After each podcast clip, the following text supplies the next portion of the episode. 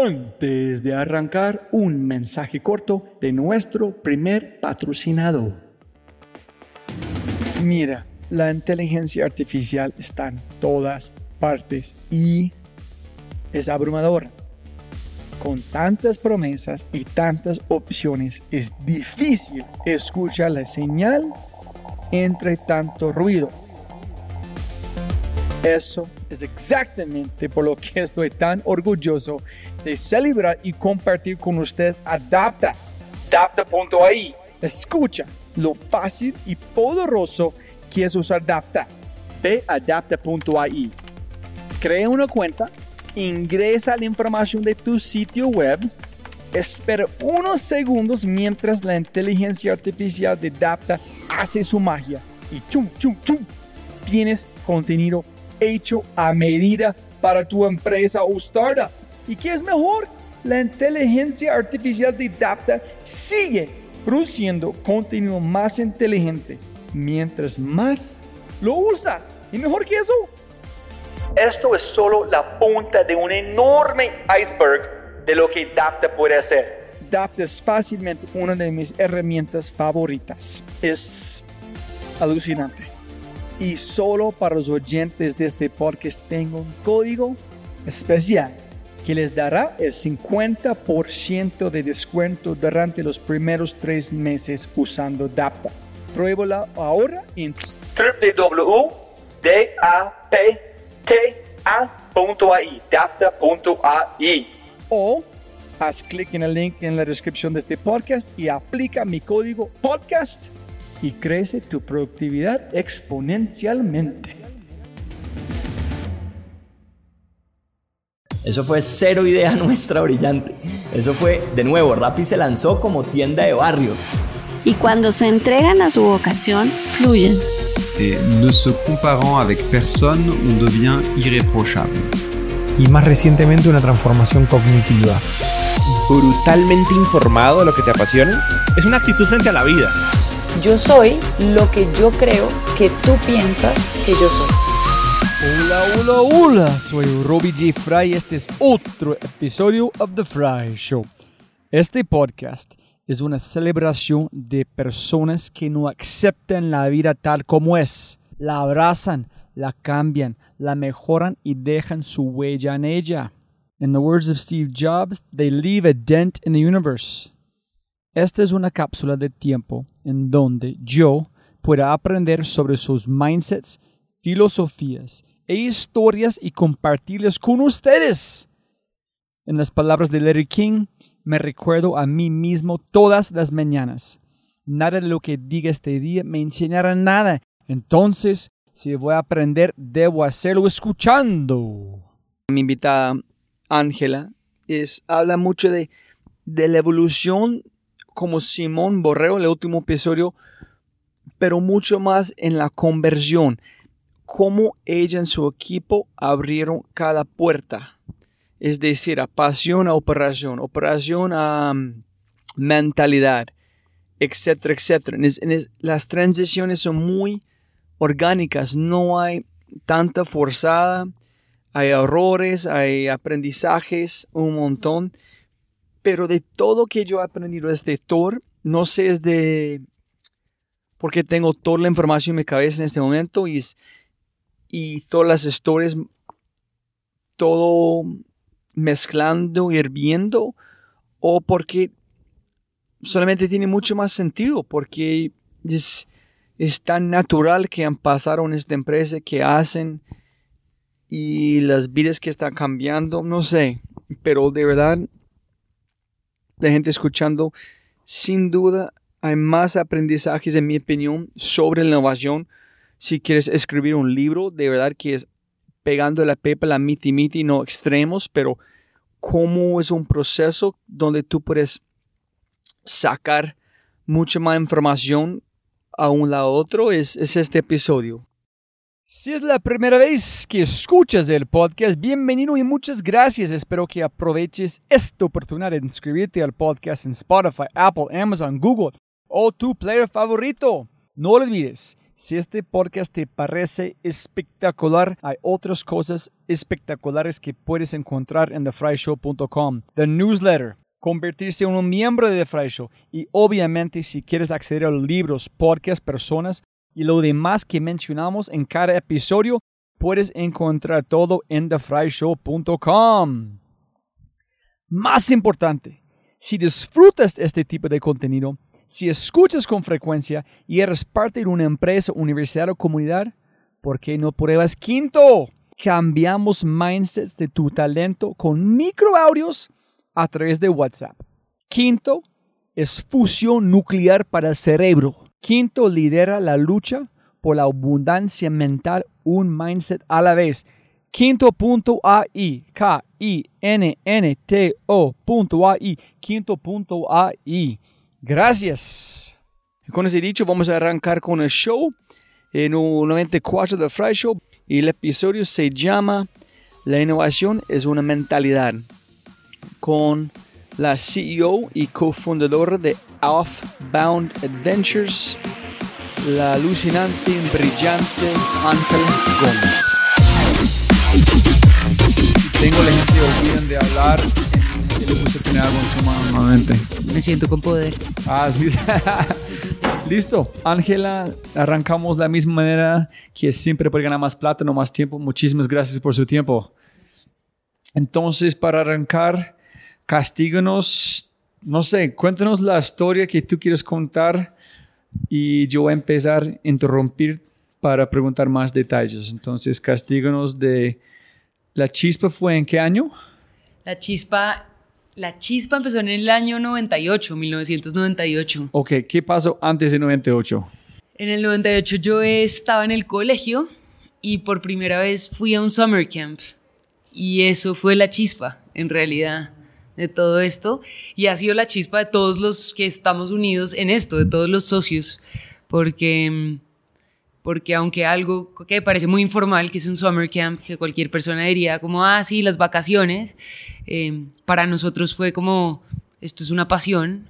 Y entonces después de haber sido campers, fuimos counselors y como counselors nos hicimos muy amigos y decidimos abrir una compañía que ¿Quiénes nosotros? somos cinco socios.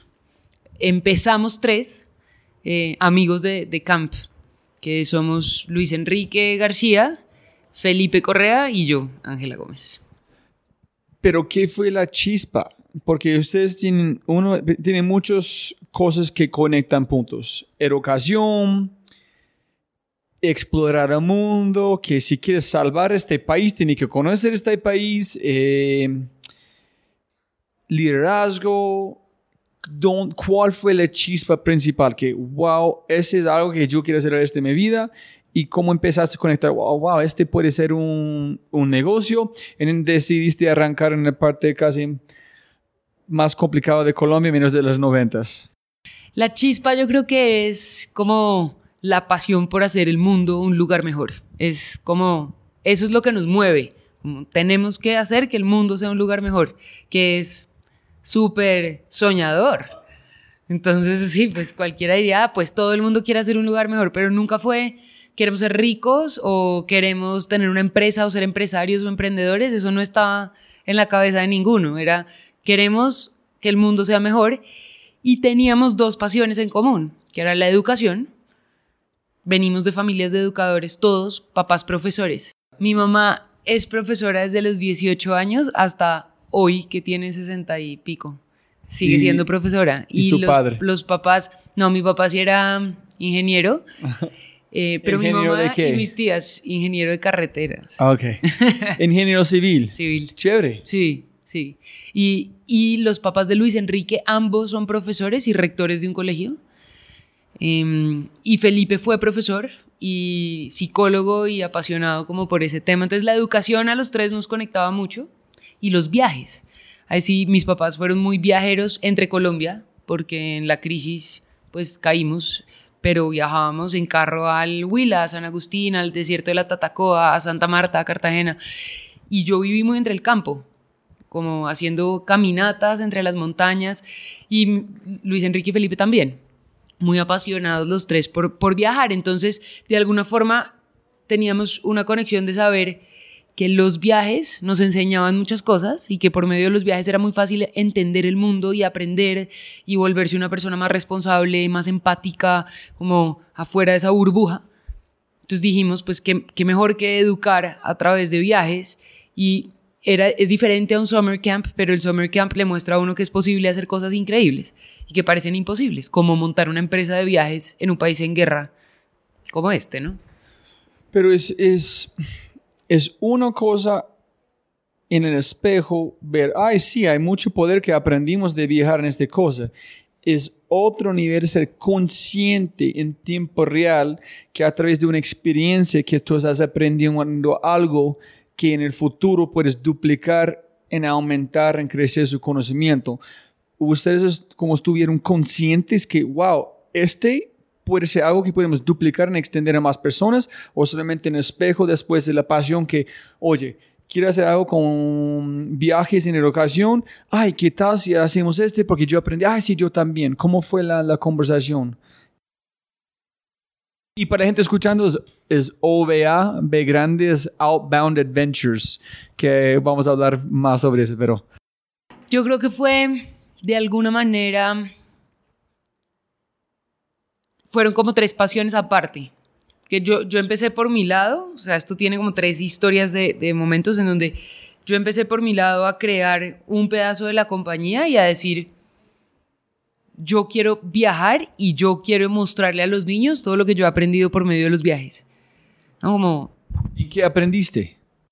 Cuando, yo, yo estoy convencida que cuando uno viaja, cuando yo viajaba, entendía la realidad del país, entendía eh, qué es un campesino, por qué el campesino cultiva, cuáles son los retos que tiene un campesino, que llueve o que no llueve y eso cómo afecta que en Carulla haya o no verduras cuando uno va a comer, ¿no? Como que... No afuera. Tú aprendiste qué es este país viajando adentro de ese país. Ah, interesante. Sí, okay, okay. yo fui muy local y viajé mucho dentro de Colombia y empecé a entender que los llaneros son muy diferentes a las personas de Santa Marta y muy diferentes a las personas de Pasto y muy diferentes a los santanderianos y que teníamos un país supremamente diverso y que tenía además una historia muy importante. Entonces dije, esto necesito, ¿cuál era mi afán?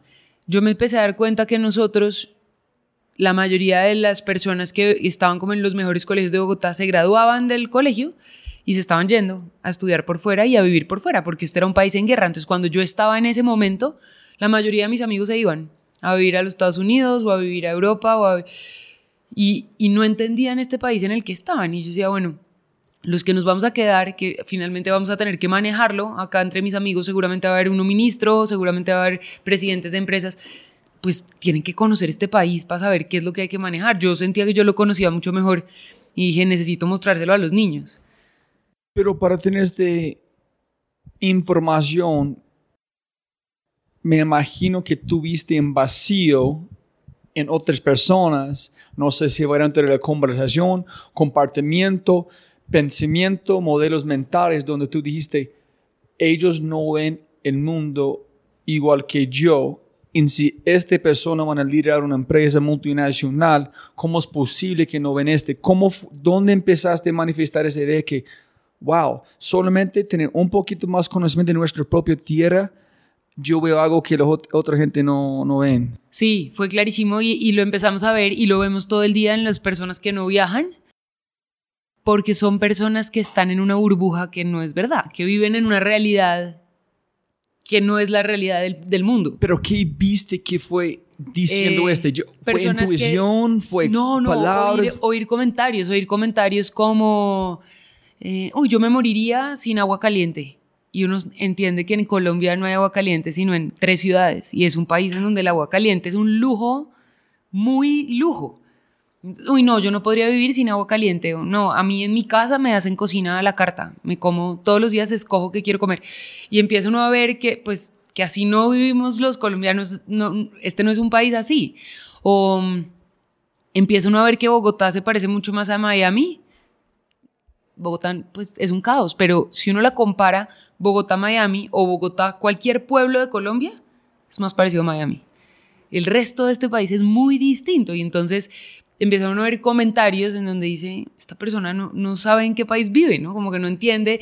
Eh, de, de, hecho, me, me, pasa todavía todo el día. Hace poquito estuve con una muy buena amiga que es profesora en un colegio en Barú. Barú es una isla muy pobre, pobreza extrema, gente que vive con 300 pesos al día para comprar el aceite y el limón para fritar el pescado que pescan. Y nos encontramos, estábamos ella y yo pues en, en un evento y nos encontramos con unos amigos de ella del colegio y entonces ella les cuenta, no, estoy de profesora en Barú. Y la mamá de uno les dice, ay, bueno, y tu casa es divina, me imagino, con vista al mar. Y ella, no, pues no, no tiene vista al mar porque queda adentro. Bueno, pero me imagino que los balcones, las terrazas, pero tienes aire acondicionado. Esto es una niña que no tiene ducha. En Barú no hay acueducto, no hay ducha, se tienen que bañar con una totuma todas las mañanas. Y entonces empieza uno a decir, pues esta gente dónde cree que vive, este país es muy pobre todavía y pues eso es lo que tenemos que entender para poder trabajar por él, ¿no? Como... Wow, entonces como, no sé si... Una dosis la, de realidad. Pero si no sé, sí, pero no, es, yo quiero decir ignorante, pero ignorante suena muy... No sé si ignorante es la palabra correcta. Ignorante es más una persona que han tomado la decisión de ignorante, saben que hago más, el otro es solamente... Es como si estuviéramos ciegos, o sea, no son ignorantes porque de hecho muchas de esas personas que viven en una burbuja son supremamente inteligentes y cultos y conocen perfecto otras culturas y han ido a los mejores museos del mundo y, y han viajado por... Pero, pero es, una, es, es, como gente entre una burbuja, gente supremamente consentida. Entonces la idea de como llevar ni, niños y no adultos es más capturar el momento donde se están cambiando sus modelos mentales para planear para el futuro. Totalmente, donde todavía son unas esponjas y donde van a entender de una manera más fácil qué es lo que está pasando afuera. Eso es, es por una rama, pero por otro lado hay otro pedacito de estos viajes que es muy poderosa. Y es que estos viajes son un reto. Nosotros acá sacamos a los niños de su comfort zone. O sea, salen de su zona de confort porque duermen en camas incómodas o acampan o duermen en hamaca, caminan, hace calor, cargan su maleta, eh, entran a un baño que normalmente es un arbolito y se bañan con una totuma. Y esto para un niño que vive en la quinta con 72, en un apartamento donde tiene una ducha para el solo, donde el agua caliente no se acaba, es salirse de la zona de confort. Y está demostrado en las teorías de educación que la gente cuando se sale de su zona de confort aprende mucho más.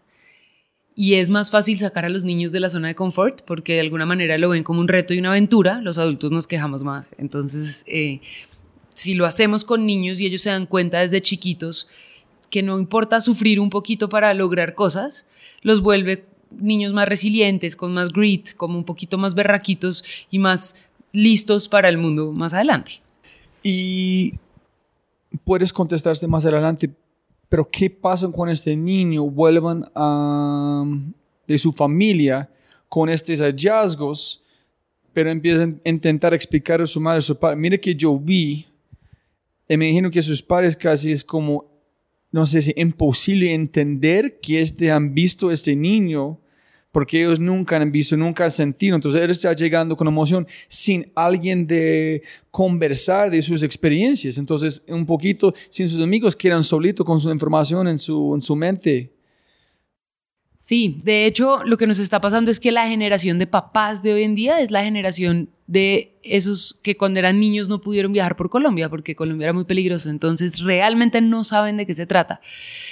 Pero de alguna manera al ser esto un proceso, porque tú cuando eres chiquito viajas un día, en segundo de primaria dos días, después tres días, después cuatro. Si todos los años tienes un momento en donde haces este tipo de viajes, de alguna manera todas esas historias empiezan a contagiar a esos papás y a que entiendan que esto es un proceso que les está generando un montón de beneficios a los niños. Si lo haces una vez, si el niño fue a una excursión durante todo su colegio, de pronto va a ser muy difícil que ellos entiendan eso que vivió. Y si nos pasa que los niños llegan con una transformación profunda y llegan a su casa y para los papás es como, ah, sí, pasó una semana y acá solo llovió, entonces pues haz tu tarea y, y ya. Pero, pero cuando esto ha sido parte de un proceso, es, yo creo que tiene un poco más de impacto. Ahora, también tenemos nosotros una gran misión de educar a los papás. Entonces, estamos compartiendo con los papás todos los días los beneficios que tiene salir al campo abierto con los niños y la importancia de dejar que sus hijos se vuelvan independientes y autónomos y no hacerles todo, porque les hacen hoy en día todo, y, dejarlos como entender que hay que caminar y que a uno le ven las piernas y que hay que dormir incómodo y que eso a veces pues no está mal porque hace que puedas llegar a conocer ciudad perdida. Y pues sí, caminaste cinco días con tu maleta, maleta al hombro, pero conociste uno de los sitios más lindos del mundo. Bueno, como ese tipo de cosas. Y listo. Me imagino que mucha gente en la conversación tenemos que darla al contexto. Listo, viajes, educación espectacular. ¿Cómo podemos convertir este en un negocio? ¿Cómo fue la conversación? Este fue en 98, dijiste? ¿O 99? 98 salió la chispa, pero el negocio... 2000, en este fue la, la, el, el, año de bomba de, de 93 aquí, ¿no? 2000, sí. 98 fue la bomba aquí de como del, del centro del comercial centro, 93, sí. sí. Entonces, listo. Entonces, justo en la parte más violenta, ustedes están imaginando de llevar niños en Colombia. Sí, fue un momento, eh, esto y hasta el 2002 como que, que, empieza como allá a formarse, era el momento de, de, la bomba también del Nogal y el secuestro de Ingrid Betancourt y como la, peor guerra de nuestro país estaba viva. Oh, listo, entonces en las palabras de un gran personaje, Miguel eh, Silva, de Gato Pardo, como coraje inconsciente como no, no saben que están como rodeando con chalecos antibales, con cirujano, para, con Gaviria, pero hizo, ¿qué fue la primera universidad o colegio cuando llegaron para comer? Oye, tenemos una buena idea, queremos llevar a esos niños de este estrato hasta la mitad de la selva. No, no hay lío. Sí, para eso yo creo que lo más importante fue la pasión, como estábamos convencidos que necesitábamos mostrarle a los niños su país. Si uno no conoce este país, no tiene ni idea por qué país va a trabajar. Porque además esta idea empezó muy local, ya después hablamos de la expansión, pero, pero empezó en Colombia, como de unos colombianos supremamente patri patriotas. En ese momento además nos moríamos por este país, como diciendo, eh, hay que trabajar solo por este país y necesitamos que nuestros niños salgan. Entonces, pues empezamos a decir, listo, vamos a ir a, contarle esto a los rectores. Y yo me acuerdo de tener 21 años y estar en unos Converse y, jeans con rotos y llegar a un colegio a pedirle una cita a un rector y decirle, hola, mira, es que estoy montando una empresa. Eh, afortunadamente ahí los contactos sirvieron mucho y que mi mamá haya sido profesora toda la vida y que los papás de Luis y pues digamos que de alguna manera nos abrió las puertas, porque no llegábamos de la nada. Pero llegan de su mundo, hablaron su idioma de educación, donde vienen. Exacto. Y, pero yo quiero no pelear, pero preguntarte, destilar, pensé la palabra como más sobre pasión, porque a la gente le encanta lanzar esta palabra, haz que apasiona y encuentre su pasión, pero para mí una pasión tiene que ganar no, no caen de, de, como de cielo, como tú dijiste, con, no en la, en la próxima parte, con el echar culpable, pero es, tiene que pelear por algo. En después de no dormir, en, tiene una cosa que no puedes quitar de su mente, se encuentra una pasión, pero tiene que ganarlo. Entonces, pero me imagino que esta semilla fue plantearon los tres desde sí. ser como counselors en un campo. Entonces, sí. ustedes ganaron su pasión. Sí, sí, De trabajar. Sí. Ok. Sí, y, y, es que yo creo que los tres tenemos un perfil de, de, personas muy trabajadoras, como muy... que no nos, no nos vamos a derrotar como por cualquier cosa, sino que somos berraquitos, pues. Eso es. Entonces ya ganaste la pasión, tenemos que hacer algo con este. Sí. Entonces empezaste a hablar. ¿En qué dijeron los rectores, las personas? Espectacular, porque claro, nos fuimos a donde un par de rectores que sabíamos que nos iban a apoyar ¿Eso es 2001? Esto. ¿O 2002? No, ya empieza a ser 2002, 2003. Ok. Digamos que al principio empezamos más que todo con campos de verano. Nuestra primera parte fue un, un summer Un camp. prototipo, un campo de verano. Para vendérselo a algunos papás que estaban ¿Dónde? locos como nosotros. Entonces, el primer campo de verano fue en Barú, en la isla de Barú, en. Cartagena. ¿Y cómo, cómo planeaste la logística? Este, como tú hablaste en sus charlas, de pasión o operación. ¿Ya han, han hecho este paso o todavía no? No, ahí todavía tenemos pura pasión. Todavía listo, hacemos Hagámosle y cómo después miramos y... ni sí. idea del mercado, de los clientes. Sí, y, y, afortunadamente el tema de los summer camps en Colombia en esa época todavía era bastante rústico y entonces invite a sus primos y a sus amigos y vamos todos y armamos esta cosa y, y ya. ¿Y cuántos estudiantes estuvieron? Los primeros camps debían tener como unos 60 niños que... ¿En serio? Sí. ¿Lograste 60? En el verano solamente. ¿En qué fue el plan? ¿Qué hicieron en Barú? Entonces era un campo de verano de veleros, en donde llevábamos a los niños a tener mucho contacto con el mar. Entonces a salir en veleros, a aprender a navegar, a aprender a esquiar, a aprender a bucear, como era un campo de mar. Pero fue parte como pedagógica también de liderazgo. Claro. So, tú- como- listo, entonces fue un plan estratégico sobre qué quieres lograr con la experiencia, pero no en un plan estratégico sobre el, el negocio. Sí, Solamente pues es que el teníamos- El mayor tenía 24 años, ¿no? El otro tenía 22 y la otra tenía 21. Entonces, no, pues, y yo soy diseñadora, uno de mis socios es Luis Enrique es abogado y Felipe es psicólogo. No teníamos muchos conocimientos de una planeación estratégica, ¿no? ¿Qué carajos es eso?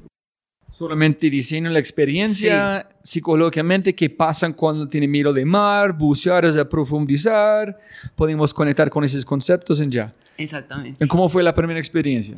Bien, espectacular. Los niños llegaron felices, para nosotros fue lo máximo y funcionó, funcionó muy bien. Entonces dijeron que, listo, este funciona, ¿qué es el próximo paso? Esto funciona, al año siguiente también, y ya en el 2004 dijimos, bueno, empecemos a hacer viajes con colegios, ya como no solamente campos de verano, sino también estos viajes con colegios. Entonces ahí ya aparece la segunda, como la segunda patica.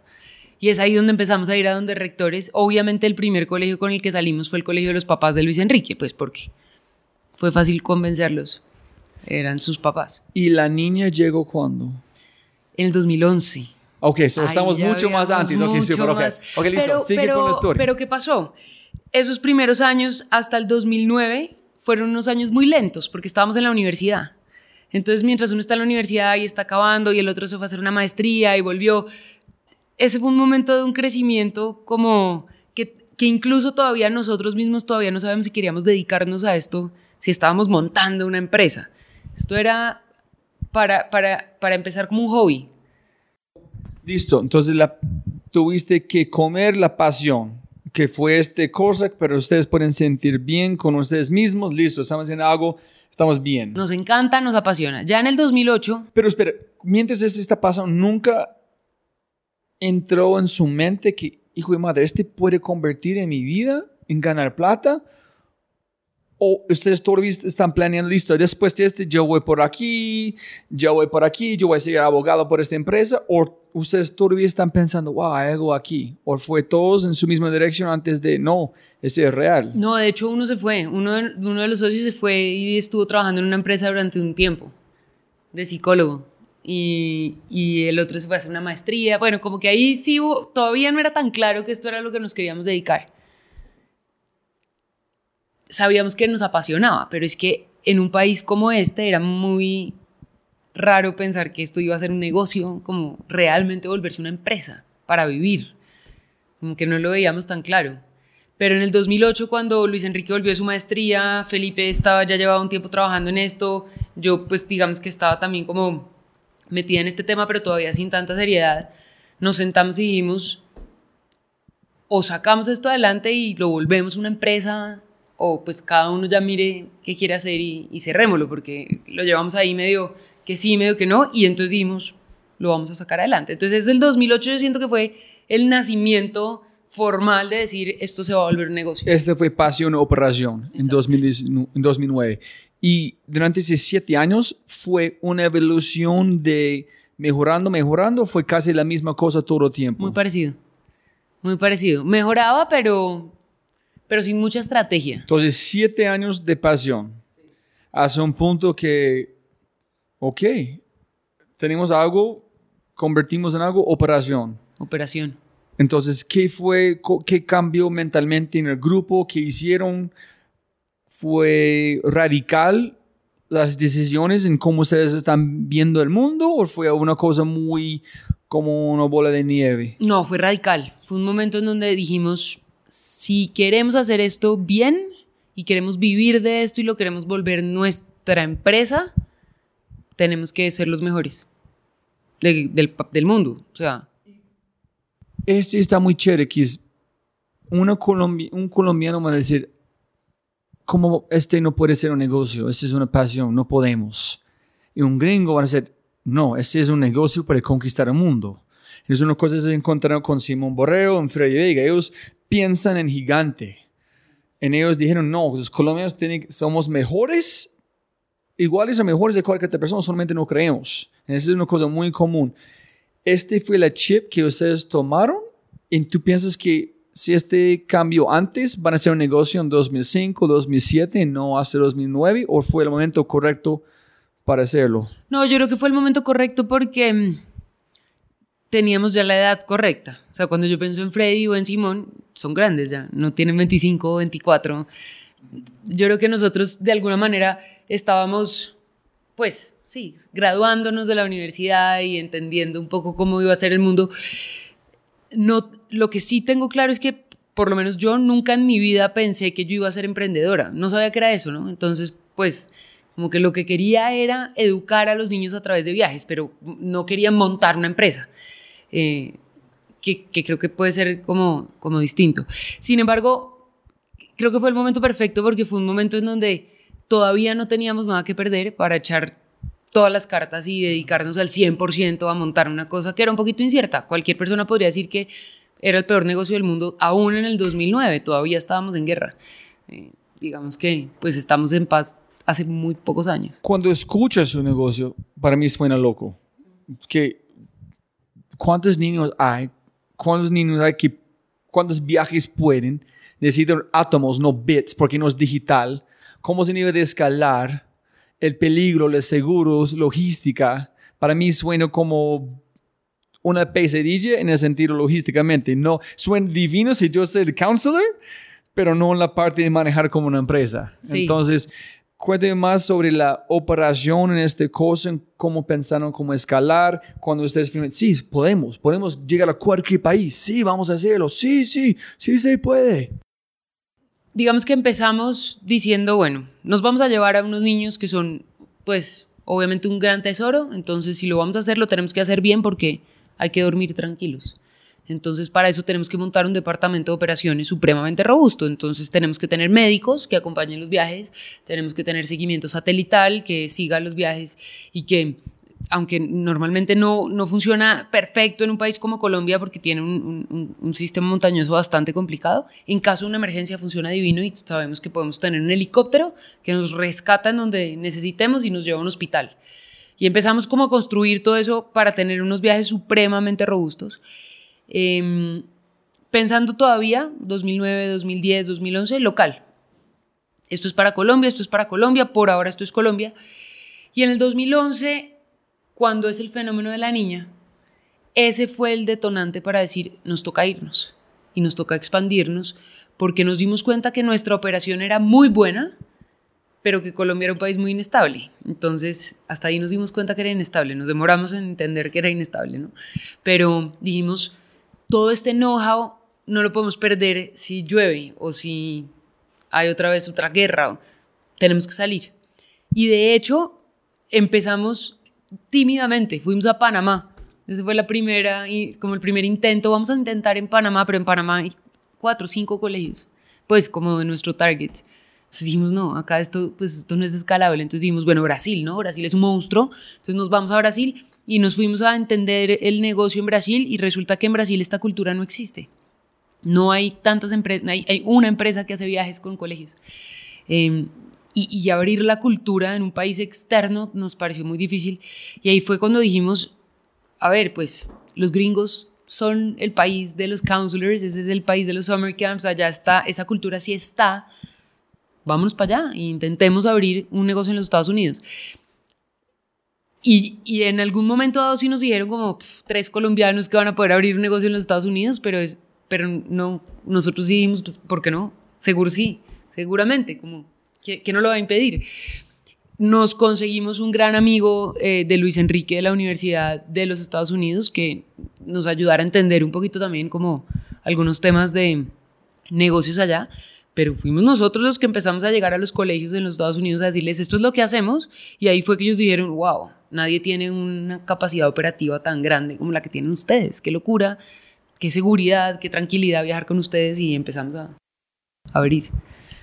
Pero entonces 2009 de decisión convertirse de pasión a operación. Operación. ¿cuánto tiempo fue este cambio radical, como radicalmente, como radical de operación?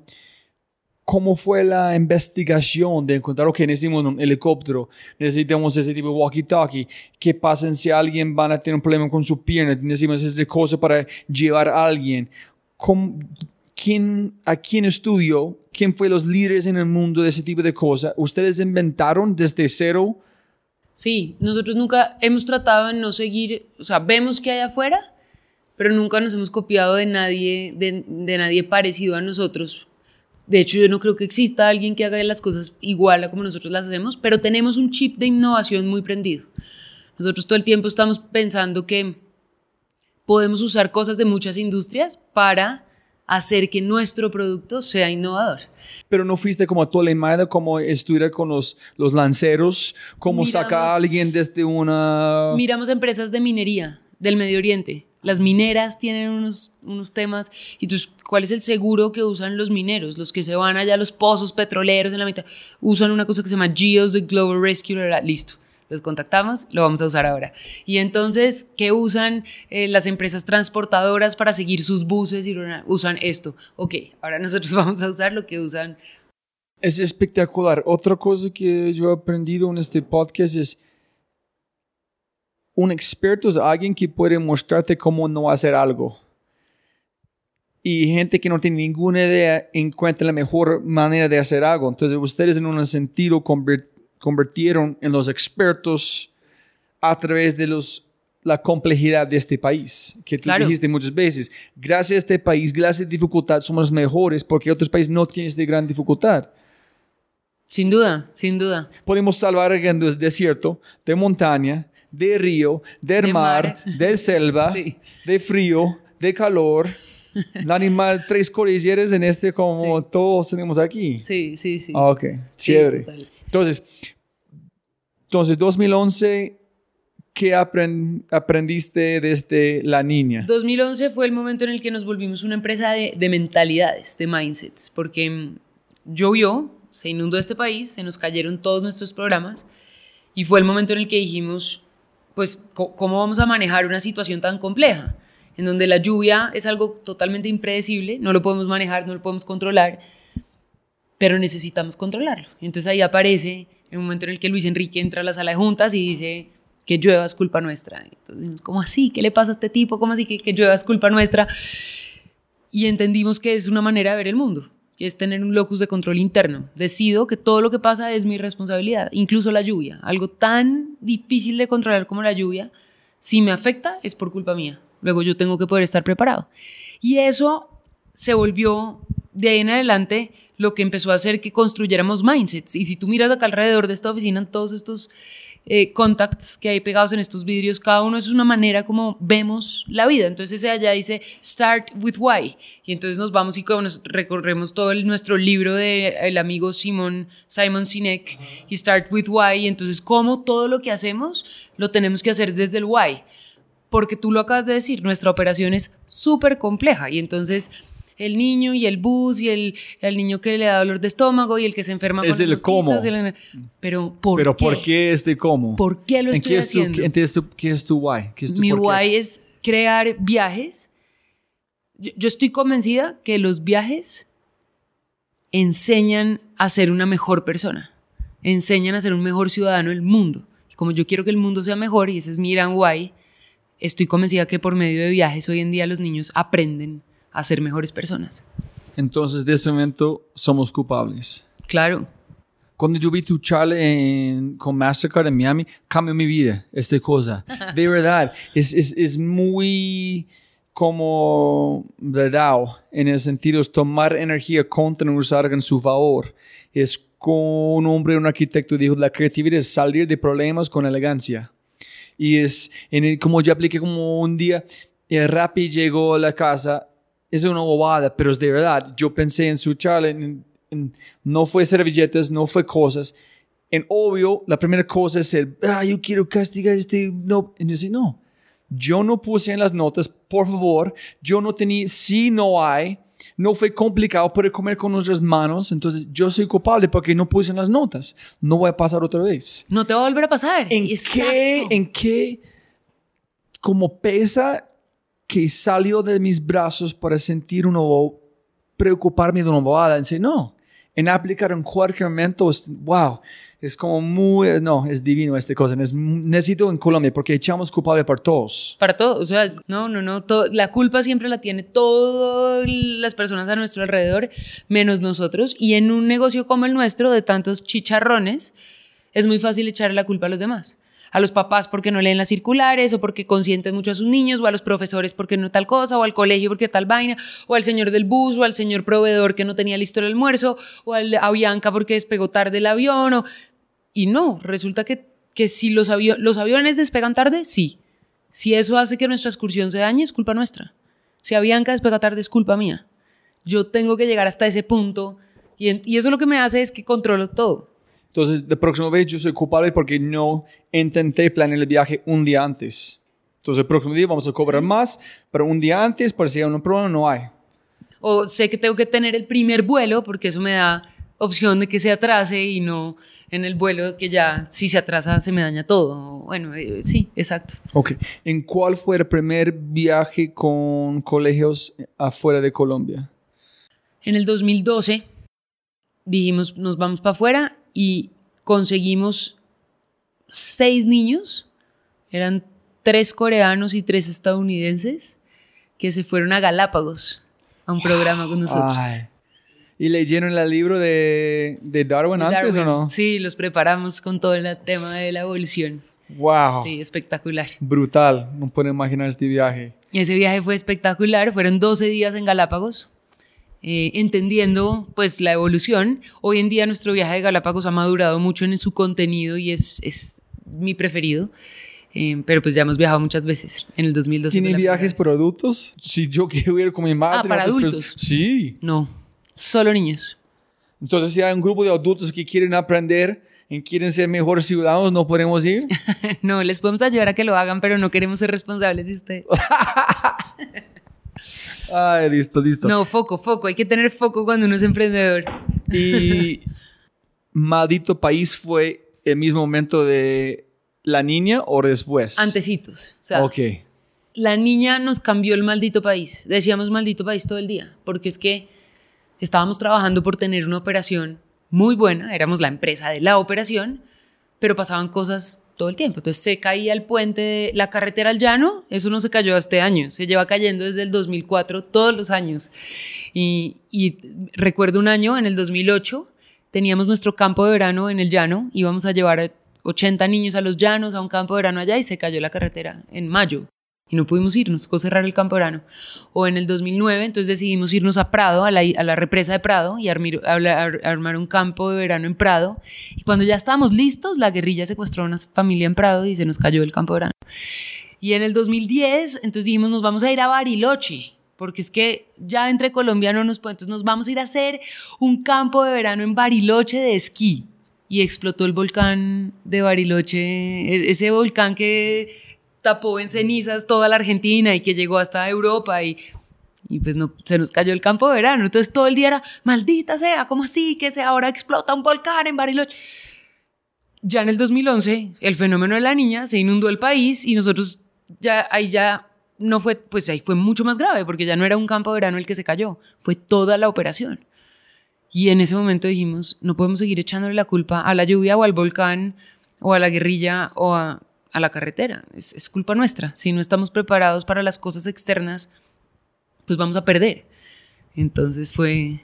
Eh, el hombre, de, el ex gerente de Uber Colombia, eh, Carlos Ángel, dijo, es un dicho de un filósofo, no me acuerdo quién, dijo, los, los sabios cuando vienen huracán construyen molinos y cuando y los tontos construyen como muros o paredes tratando de parar. no puede, dijo, no, nadie puede parar que viene con tecnología, nada. Es igual, nadie puede parar Colombia. Entonces puedes usar este para su ventaja, decir, listo, estoy como culpable, ¿qué hacemos? O ¿Cómo, perder todo. ¿Cómo, ¿Cómo mejoro? ¿Cómo mejoro todos los días? Y cómo cada uno de estos retos me vuelve una mejor empresa. Convertir como todas las cosas que quién sabe quién lanza a ustedes para su favor, en darte la fuerza de salir de los Estados Unidos. fue su propio país que regaló permisión expandir su mente en pensar grande, ¿no? Claro, total. Wow, qué chévere la historia. Sí, es, es, es linda. Le tenemos cariño. Durante todo este tiempo, sin métricas, sin pensar en negocio, ¿qué fue su combustible para seguir haciéndolo? ¿Qué fue, qué fue suficiente? Decir, ok, listo, es aburrido, ya he hecho este, ya necesito algo más. ¿Qué fue el, como a su favor? ¿Qué fue suficiente combustible despertarse cada mañana con algo más, más importante de uno? En el 2009, 2011, maldito país, ¿qué fue suficiente fuerza para no renunciar? Porque ustedes no abandonaron, sí. No, este hijo de puta país, no, vamos a hacer otra cosa, voy a acomodar ropa para hacer cosas. ¿Qué fue adentro de uno? Yo creo que no, no, lo he no lo he conversado con mis socios. A mí, personalmente, esta empresa se volvió para mí un, una lucha y como una forma de demostrar que sí se puede vivir de pasiones. Porque mm, todavía en el 2009 y todavía en el 2010 mis papás me preguntaban que cuándo iba a encontrar un trabajo de verdad, ¿no? Y entonces, bueno, Ángela, pero ¿y cuándo te vas a...? Y esto se volvió un tema en donde yo dije, todos mis amigos de los summer camps de esa época también decían como, ah, Ángela se quedó en sus summer camps y ellos se... Y esto, yo necesito también demostrarme a mí misma que esto sí podemos vivir, no solo yo, sino varios, y que se pueden hacer empresas lindas como esta empresa, que es una empresa linda, y, y crecer. Y entonces los días que uno se levanta como con no tantas ganas, yo decía, ah, ah esto lo vamos a sacar del estadio. Y, y de hecho llega un punto en donde ya cuando uno empieza a sentir que las cosas funcionan, yo digo, no, ahora que ya, ya, no tengo esta, ya, ya funcionó, ahora qué voy a hacer para que me motive. Entonces empiezan a buscar algo más. Pero, pero el hecho de lograrla se volvió mi motivador más grande. Tengo que ser capaz. Entonces, mostrar a todo el mundo que sí se puede. Y a mí. Como yo, yo puedo, ustedes no es un chiste, no es como dibujando flores, es algo que yo voy a vender por un montón de plata en el futuro. Y demostrármelo a mí porque yo mismo era convencida, no, no, pero ¿cómo así? No, yo, yo, sí, yo sí puedo. Pero es una cosa decirte, pero si yo puedo, ¿qué es el otro lado de este? Por ejemplo, Sergio Pavón de Stereo Picnic, ellos fue quebrados tres veces. En sus amigos dijeron, no, vamos a renunciar. Y dijo, no, no sé por qué. Y dijo, porque yo sabía que yo, si voy a renunciar en ese momento, no puedo vivir con mí mismo el resto de mi vida. Yo prefiero no tener plata y esperar en ganar plata más de otra manera, de siempre tener esa duda que qué pasaría si yo me quedé allá. Sí, a mí me pasa lo mismo. Nunca he tenido un jefe, nunca he trabajado en una empresa. Toda mi vida, desde que me gradué de la universidad, estoy montando esto. Entonces, yo no me imagino mi vida distinta. Como que pienso, si no hago esto, ¿qué voy a hacer? No tengo nada distinto que me guste más que esto. Entonces, si esta empresa no funciona, pues la acabo y monto otra igualita. Entonces, pues no sirve, pues sigo. Sí. ¿Y fue un momento con todos de ustedes que ustedes pensaron de renunciar o siempre fue, no, no hay una toalla nunca en el momento? El momento del invierno fue muy duro, muy duro. Sobre todo porque, pues, cuando uno ve que no tiene plata, sí dijimos, ¿qué vamos a hacer? Pero pero al cambiar el chip y volverlo una mentalidad, como si se puede, creo que, o sea, sí, el pensamiento de renunciar creo que duró 30 segundos y ya. Fue un momento duro. Hemos tenido dos momentos duros. Ese y, más adelante tuvimos otro momento duro en el 2014 también que nos hizo como... Pero nos duran 30 segundos. Que Luis Enrique entró, dijo, somos culpables. Sí. Este fue la combustible o motivación, llega a los Estados Unidos empezaron con su cosas a hacer más cosas. Listo, ¿cómo fue la...? Entonces, fuimos desde pasión, operación. Entonces, como pasión, 2000, no, 1998, 2002, siete años de pasión hasta operación. Operación 2011, 2012, listo, maldita, oh, maldita país, dos años, finalmente somos culpables, los Estados Unidos, listo. ¿Cómo vamos allá con la historia? Entonces, ahí en el 2011 somos culpables tenemos, digamos que ahí entramos en, en todo un tema de growth mindset y nos volvimos muy cercanos a los libros de la psicóloga, la doctora Carol Dweck. De Fixed Mindset o Growth Mindset, ok. Y entonces dijimos, nuestra empresa va a ser una empresa de Growth Mindset y tenemos que buscar cómo todos los retos que se nos presentan los, los atacamos desde las mentalidades de crecimiento. ¿Cómo se llama el psicólogo? psicólogo? Carol Dweck. No, no, la- la- en su empresa. Ah, Felipe. Felipe, Luis Enrique es abogado. Es abogado, pero Ah, estudió educación. Entonces, yo soy culpable, allá, listo. Y, el otro, psic- el, el psicólogo es la persona que entregó ese libro de... No, en realidad fue Luis Enrique. Pero Otro- es que él hizo una maestría en educación. Él Ah, hizo- así como dijiste, sí. Entonces, y venía con su maestría recién salida del horno, la hizo su maestría en la Universidad de Harvard y allá tuvo de profesora a Carol Dweck. Entonces, Ellos, él- no, ¿en serio? ella hace algunas de las... Sí, pues es que... Ellos hablan de, en muchos de los podcasts de Silicon Valley, hablan de este, este libro. Y es un libro muy antiguo, a mí me impresiona porque Sí, es desde estancia- 2010 y ahorita está reventándose. Eh, Y es, es, es como todas las cosas muy lindos. Es, es tan sencillo. Es espectacular. La única persona alguien toma sencillo en artículo de una manera que... ¿En serio? Entonces es, muy complicado también porque cada vez que mi hija hacen como un dibujo o algo, yo digo, yo digo wow, tú intentaste con mucha fuerza dibujar esto. Yo que no, bacanis, pero no puedes decirlo. Es- no, no, es wow. En ellos, en es prohibido en mi casa. Ellos dicen, papi, yo no puedo hacer. No, no decimos en este caso. Puedes preguntarme para ayuda. En nosotros dos vamos a renunciar, buscar más ayuda, pero no puedes yo no puedo. Pero es complicado estar Es dentro de nuestra... Ay, cuéntanos qué es para los colombianos como escuchando. ¿Qué es growth mindset, fixed mindset? Hay, hay dos tipos de maneras de ver la vida y son como dos formas de, de- dos mentalidades. Existen las personas que tienen las mentalidades fijas y son las personas que sienten que así son las cosas y no pueden cambiar. Y uno no solamente es una persona de mentalidad fija, sino que tiene momentos de mentalidad fija o mentalidad growth. O sea, en el estudio tienes una mentalidad fija o en el deporte o en la manera como eres papá o en la manera como eres jefe. Es dependiendo del momento, hay mentalidades. Y la mentalidad fija es yo soy mal geniado y ya, y así soy. O a mí no me gustan las matemáticas. O yo soy malo para los idiomas. eh, soy malo para jugar fútbol. Eso es tener una mentalidad fija. o yo llego al nivel más alto que yo puedo en el fútbol. Entonces yo no puedo hacer más con fútbol. Exacto. Y mentalidad de crecimiento es simplemente yo siempre sé que puedo mejorar. Siempre. Siempre sé que me cuestan trabajo los números, pero entonces, si trabajo mucho, pues voy a aprender de números. Y no es el resultado, pero el proceso, ¿sí? No es, mire que yo he hecho, es mire que todo el proceso que he hecho para llegar allá. Y mire cómo yo puedo seguir, Sí, seguir con más mejorando. procesos. Como yo tengo una mentalidad de que siempre puedo mejorar, siempre puedo mejorar. Entonces, pues el locus de control interno o echarse la culpa de todo lo que dice es, eso es una mentalidad de crecimiento, porque es yo aprendo de todas las cosas que me pasan y decido que son mi responsabilidad para mejorar. Eso lo que genera es una mentalidad de crecimiento. O yo digo, valoro es el esfuerzo y, y- y el proceso en vez de soy inteligente o no soy inteligente. ¿Tú piensas que en, eh, yo soy culpable es, es igual o es diferente de como en estoicismo? Ellos dicen que si tu casa está en, en llamas con un incendio, la única cosa que puedes decir es mi casa está dentro de las llamas. Pero si, hijo, ay, estoy perdiendo toda mi vida, etcétera, etcétera, esa es tu interpretación de un evento. No es real. Es tu, este es yo soy culpable, solamente mirar de una manera diferente son, o es diferente. Contar que esa es una percepción, no, yo puedo contar la historia que yo quiero contar.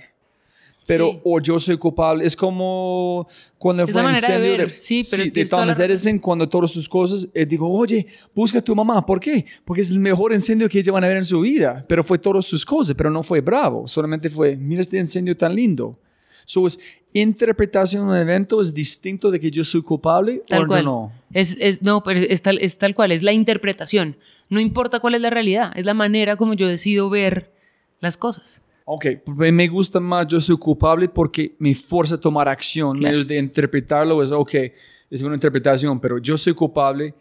Ok, si yo soy culpable, tengo que arreglarlo. Entonces es ¿Qué como- aprendiste? ¿Cómo vas a hacer para que no te vuelva a sí, sí. pasar? Eso me gusta Sí, más. sí, eso. sí, Ok, sí. listo. ¿Cómo llegó el libro y por qué fue importante? ¿Ese fue en 2014 o antes? Ese fue en el 2000, el libro lo empezamos a, a leer en el 2010, apenas salió. Ah, So, antes de yo soy culpable, empezar como y en el leer esto. 2011 cuando es la, la lluvia y es que Luis Enrique dice, acá esto necesitamos es un growth mindset, ¿cómo, cómo lo aplicamos? En growth de verdad. Ajá, Ok. exactamente. Ok. Y, pero ese libro, a mí ese libro me ha cambiado la vida. Es, yo creo que lo más importante para mí, mi vida es antes y después del growth mindset o del fixed mindset, porque primero creo que he tenido un growth mindset a lo largo de mi vida, pero no en todo. Entonces, hoy en día soy mucho más consciente cuando algo es un puro fixed mindset y yo decido, esta por ejemplo, con las personas de mi equipo. No, es que no es bueno en esto. No, ¿cómo así? Es que en este momento le cuesta trabajo esto, pero me toca enseñarle y podría aprender. no, no decido que un empleado es, es, no es que es desorganizado. No, ¿cómo así que es desorganizado? Podría volverse más ordenado. Como, porque uno, uno a veces ya decide que la gente es y no, nadie es, todo el mundo puede ser mejor. Que ese es muy fixed mindset, es, es fijo. Exacto, así son las en cosas. En este momento veo algo que es este, pero, pero ¿cómo aplicas este cuando de verdad tiene que despedir a alguien? ¿Cómo aquí en esta empresa puedes tomar la decisión que, oye, este no es un buen fit? Porque nosotros no medimos a las personas solamente por su capacidad, sino también por sus mentalidades. Pero hay, me imagino en las historias de empresa tuvieron que echar gente en un sentido, Sí. pero cuando en su mente dice, ok, no más growth, no más fixed, este es growth para nosotros y growth para ellos, pero Pero llega un punto donde sí, sí, es, no, es- es como no siempre vas a poder es un mejorar. doble fil. Sí, no, ahí, ahí existen los KPIs y ahí tenemos sin duda clarísimo que tenemos que cumplir unas metas y si tú no las cumples, pues te tienes que ir. pero tener una intuición, una idea que es growth para salir también es growth para nosotros para echar. Claro, hay, hay que tener y hay que poderlo hacer y echarlo como de una, de una manera constructiva y que de alguna manera sirva para seguir adelante. Sí, ya un hombre no sé por qué se llama Molo Villa y dijo, yo pienso que la mejor cosa que puede pasar a cualquier ser humano ser echado de como una empresa. Sí, Que aprendes cómo te sientes, tú vas a, nunca van a eliminar este, y van a salir de su propia manera, nunca de manera de otro alguien más quiere. Tal cual. Ok, listo. Entonces, 2011-2012, cuéntanos en qué pasó en 2014 o qué fue algo importante que pasó a este punto. digamos que empezó nuestro, nuestra expansión a los Estados Unidos y mm, 2014 fue un momento de cambio en el equipo, porque mm, Luis Enrique, que estaba gerenciando en ese momento, eh, se va de la compañía, digamos que lo, lo tientan con una, una propuesta de trabajo muy chévere para trabajar en el gobierno y hacer como un servicio a su país. Entonces él dice, sí, listo, y, y se va. Y al mismo tiempo Felipe es aceptado en la maestría de la Universidad de Harvard para irse a hacer su maestría de educación. Entonces se van mis dos socios y queda Ángela a cargo de la diseñadora, a cargo de toda la compañía. Em, con un par de cosas que, que fueron un poquito complicadas de manejar y es que a, a nuestra competencia, nuestra competencia tuvo un accidente con, en uno de los programas y se muere un niño, un estudiante. ¿Qué pasó? ¿Puedes decir o no? Sí, fue, fue público conocimiento. En una lancha en el Amazonas, una lancha se estrella contra otra lancha y en la lancha en la que van los niños del viaje, pues una niña muere. ¿Como, como porque Girón fue abajo o como la Sí, velocidad? se, se ahogó, no, se ahogó en el río. O sea, la lancha se partió en dos y los niños cayeron y Ah. una niña cayó inconsciente y no se pudo como voltear. Es lo que Ah. sabemos, pues. Esto fue en el 2014. Ay, hijo de pucha. sí, fue un año duro, em, del que aprendimos mucho. Creo que, ¿Qué aprendieron? pues, nos dimos cuenta que ese accidente también era culpa nuestra. Eh, pues decidimos tomarlo así, como que ese tipo de cosas pasen. Tiene que ver con que, uno, nosotros estamos teniendo unos estándares muy altos y no los estamos compartiendo con nadie. Y ese tipo de accidentes nos afectan también a nosotros. Luego, ¿cómo vamos a hacer para compartir esto con las demás organizaciones para que todo el mundo tenga un estándar más alto? Que no se trata de ganar, porque claro, nosotros somos los más grandes del mercado, le hemos ganado pues a, a todo el mundo los colegios y somos los mejores operando, pero no nos sirve de nada si nuestra competencia va a tener un accidente como ese. Entonces tenemos que compartir esa información y tenemos que volvernos una comunidad. En- y logísticamente, ¿qué aprendieron de este Logísticamente fue también espectacular porque hace visible que estos accidentes pasan, como que a veces uno en la operación del día a día empieza a darse cuenta que todo sale bien y de alguna manera no se relaja, porque uno no se puede relajar, pero, pero está cómodo. Esto es sin duda alguna un tema de venga y revisamos todo. Entonces, pues siempre eso sirve para mejorar. Pues cambiamos protocolos y nos volvimos más estrictos con otros. Para la gente que trabaja con nosotros, que viaja, fue un tema de esto, esto sí pasa. Entonces, pues bueno. Sí, ser los mejores, pero siempre puede ser mejor. Siempre. Nunca. Siempre. momento- Nosotros nunca llegamos.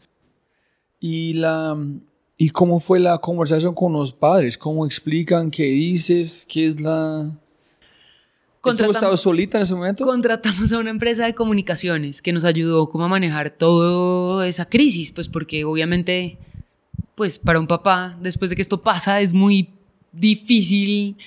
Y pero cómo tú no, qué, cómo, qué te sentiste? No somos, yo quiero ir a la casa ya en explicar, en decirlo, pero no puedo porque una empresa. ¿Cómo fue este desconflicto? Porque si yo soy yo, de verdad, yo soy culpable, yo, yo tengo que hacerlo. Yo no voy a esperar por una empresa. Es, yo tengo que decir, este pasó, no tengo palabras, pero tengo que lanzarme enfrente de ellos más o menos en las rodillas, es decir, no hay palabras, pero yo estoy diciéndolo, menos de Sí. cómo, es, solamente es, es tan lejos de mi, de mi imaginación, es- quiero saber cómo manejar una cosa No, fue, fue muy difícil. Uno, porque nunca había pasado en Colombia y porque nuestra relación con la competencia no es tan cercana. No es mala, pero no es cercana. Entonces tampoco fue, no pudimos estar muy presentes ayudando. No teníamos tan claro qué pasaba, qué, qué era, pues finalmente qué había pasado. Nunca sabremos en verdad cuál fue la realidad de esa historia. Sabemos lo que dijeron las noticias y los periódicos, pero no, no la realidad de lo que pasó. Entonces, nosotros nos centramos en cómo esto vamos a hacer que no nos pase nunca. Y tenemos que mejorar nuestros procedimientos para que algo así nunca nos pase. Pero también, pues, cómo vamos a ayudarle a la industria más adelante a que esto tampoco pase y cómo vamos a manejar este tema con los papás para que no les dé miedo seguir viajando y para que entiendan que esto no siempre pasa, ¿no? Como, pero Es muy raro, ¿no? Es que podemos perder tantos niños con violencia en Colombia, pero sal- salir de un contexto a otro contexto es otro... mm, Es, es es otro mundo. sí. Es como miles de niños pueden perder como armero de otra cosa, de violencia, de problemas de una fábrica. Nadie dice nada, ni un miu. Pero un niño en una lancha, que es algo muy raro. Ni siquiera, es, es más triste aún. Esa, esa misma semana de ese accidente hubo un colegio del sur que también tuvo un accidente y un niño murió en un bus que tuvo un- el bus se volteó y uno de los niños iba sin cinturón de seguridad y salió por la ventana y murió. Y nadie se enteró. Raro, ¿no? Pues- Todos de... I mean, es, Los medios de Es- comunicación de este país lo que buscan es atracción. No, no, en, en si, si lo ves con corazón no es raro, pero ves como económicamente, si lo ves como un filósofo, es, es la misma cosa. Es perdiendo una vida. No puedes decir este valor o otro valor, pero ¿dónde, pon, dónde van su mente conectando su corazón diciendo dónde ponen la culpable, la emoción? Van un lado a otro, ¿no? Total. Es un, com- es un negocio, es muy complicado. Es un negocio difícil. Pero es lindo.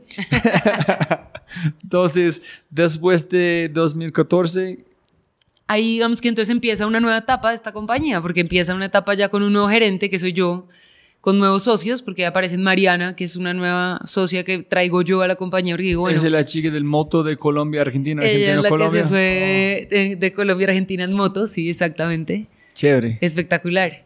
Y, y digamos que pues ahí como que empezamos una nueva etapa, aparece Endeavor, que ha sido importante. Ah, este ¿cómo llegaron a. Endeavor? ¿Endeavor llegaron ustedes o ustedes llegaron a Endeavor? Endeavor llegó a nosotros, empezó a llamarme en el 2014. Pero tiene que crecer como 10% algo allá constantemente. Sí, nosotros ahí venimos creciendo el 20% cada año. ¿Pero cómo? ¿En qué? ¿Más colegios, más, Más, colegios, viajes? más viajes, más colegios, más ¿Pero asistencias. cómo puedes escalar? Porque es, es como yo dije, átomos, no es, no es digital. Pero hay Entonces- muchos niños. Pero muchos Sobrepoblación. niños, más plata, más logística, entonces más recursos, más plata, entonces es, es como un consultoría. Es, es muy complicado escalar porque más proyectos, más consultores, más consultores, más pagos adentro, más pagos afuera. Entonces es... Es el mundo ¿cómo- real. Sí, pero ¿cómo, están, es- ¿cómo es la mentalidad? ¿Cómo escalar? ¿Cómo es, es conquistar una ciudad con la más cantidad de colegios posible para viajes? ¿O es buscar espacios donde llevar a muchos niños al mismo lugar? ¿Cómo? No, es conquistar una ciudad que empezó siendo Bogotá. Colegios de estratos altos en Bogotá que tienen la posibilidad de hacer estos viajes. Son, no sé, 80 colegios. Nosotros tenemos todavía solo 40. O sea, podemos todavía crecer el doble. Ok, entonces Endeavor llegaron ustedes. Endeavor llega en el 2014 y empieza a tocar puertas. Ángela, hola, mira, es que... Y entonces yo les digo, no, muchas gracias. Dijiste, no, Endeavor. Sí, claro, porque en el 2010 Luis Enrique se había presentado a Endeavor y no pasamos. Y en mis ojos fue una perdera de tiempo. Yo dije, este tipo, ¿por qué se gasta horas y horas tratando de una cosa que no le sirvió para nada y no lo seleccionaron? Y en vez de estar vendiendo y creciendo, está ya presentándose. Entonces dije, no. Y, y, y, y hemos sido siempre muy de la política que a veces los emprendedores se deslumbran con premios y acá y entonces esto. Y, cuando uno va a ver cuánto vendes, no, 100 millones de pesos, pero tiene todos los premios. No, pero venda, no, venda primero y después gánese los premios, pero trabaje. Entonces yo era más de esa política, yo no, yo no voy a perder el tiempo, a mí me gusta es trabajar y yo me arremango y vendo y no voy a... Entonces en el 2014 les dije no y ahorita estamos en un momento complicado, accidente, adiós. En el 2015 me llamó una niña que es amiga mía que trabaja en Endeavor y me dijo, Ángela, óiganos, por lo menos óiganos, un ratico, venga, no va a perder nada de tiempo, va a tener una reunión con cuatro mentores, o sea, son cuatro reuniones con cuatro mentores en donde usted les echa el cuento de su empresa y ellos le, le dan opiniones. Como yo ya estaba, ya había pasado la ola y estaba bastante sola y no sé nada de gerencia, no sabía nada de gerencia, dije, bueno, pues no, no pierdo nada exponiéndome a una gente mucho más inteligente y más fue capaz. growth mindset momento. Exacto, entonces ¿Qué otro fue fijo? el otro fue No, totalmente ese- fijo. ese- no me ese- interesa, muchas gracias. Ese es growth. Ajá. Acá ya digo, bueno, listo, pues no pierdo nada. Entonces me voy y me reúno con estos cuatro mentores. Entonces la primera reunión que tuve, empiezo a contarle de mi empresa y el tipo aburridísimo me dice, "Mm, usted no sabe cómo contar su cuento. Vaya, organice su pitch y después vuelve. ¿En serio? Sí. Entonces no tenía un pitch en ese momento. No, no teníamos nada. Voy y le, no, pues yo hago una Entonces, ¿qué- empresa. Pues, pues, espera. 2000, Esto es 2015. 2000 a 2015, 15 años sin un pitch. Ah, sí, claro. Sí, sí, es que nosotros no éramos emprendedores. Porque siempre estabas adentro del mundo de educación, donde ustedes dos hablan el mismo idioma, que es educar. Dices, vamos a educar a niños, pero con un viaje con excusa. Una consecuencia, la educación es, la, es una consecuencia Claro. de esta cosa. Ok, súper, aquí es la plata. Pero aquí, escala, negocios, factible, entonces eh, nada de pitch. Nada de pitch. Ok, entonces... Le cuento, a, mi primer mentor fue Virgilio Barco y el tipo me miraba y me decía, pues mira, suena interesante tu negocio, pero, pero creo que tienes que organizar tus ideas y bueno, después voy a donde otro que es Juan José Piedraíta y el tipo me da un montón de ideas.